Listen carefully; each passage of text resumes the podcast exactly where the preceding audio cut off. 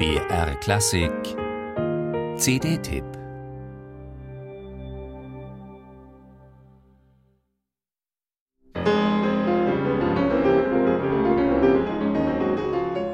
Die Geschichte von Lucas de Barg, wie sie sein Label erzählt, klingt drehbuchreif. Der Außenseiter als erst verkanntes, dann gefeiertes Genie, misstrauisch beäugt von den musikalischen Sachbearbeitern des akademischen Betriebs. Blass schaut er aus, Brille, dünner Oberlippenbart, ein Nerd, der sich seine Virtuosität mit Hilfe des Internets angeblich quasi selbst beigebracht hat.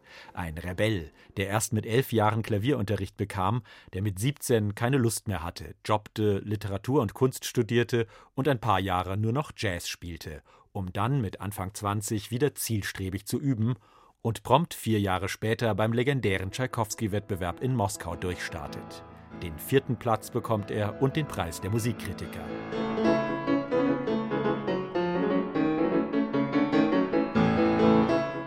Die Jury zerstreitet sich. Pianist Boris Berezowski nennt ihn ein Genie. Jurykollege Michel Beroff bezweifelt öffentlich die Professionalität des unkonventionellen Franzosen. Und was macht Lucas de Barg? Er gibt provozierende Interviews. Klavierspielen, das lerne man eigentlich nicht von Lehrern, sondern direkt von den Komponisten. Später ergänzt er, natürlich brauche jeder angehende Pianist professionellen Unterricht und einen Mentor. Auf YouTube kann man ihn sehen, wie er im Finale die Schultern hochzieht, wie seine Mimik arbeitet, die Lippen jede Phrase mitsprechen. Und dann macht man irgendwann die Augen zu und versucht, den ganzen Hype zu vergessen, weil man wissen will, Genie hin, Rebell her, wie steht es um die musikalische Substanz?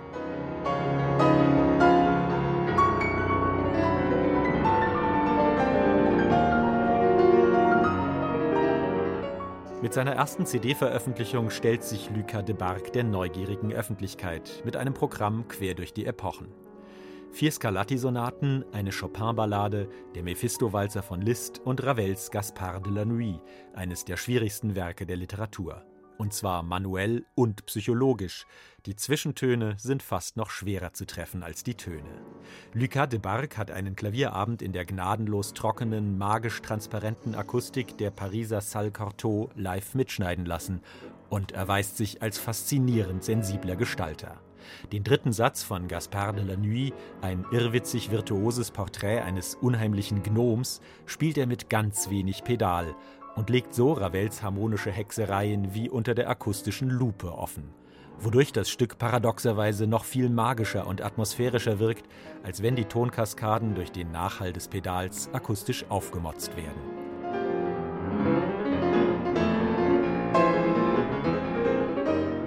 Auch in den mal verspielten, mal versonnenen Scarlatti-Sonaten legt de Barg mit hochsensibler, dabei nie aufgesetzter Gestaltung ein Maximum an psychologischen Zwischentönen frei.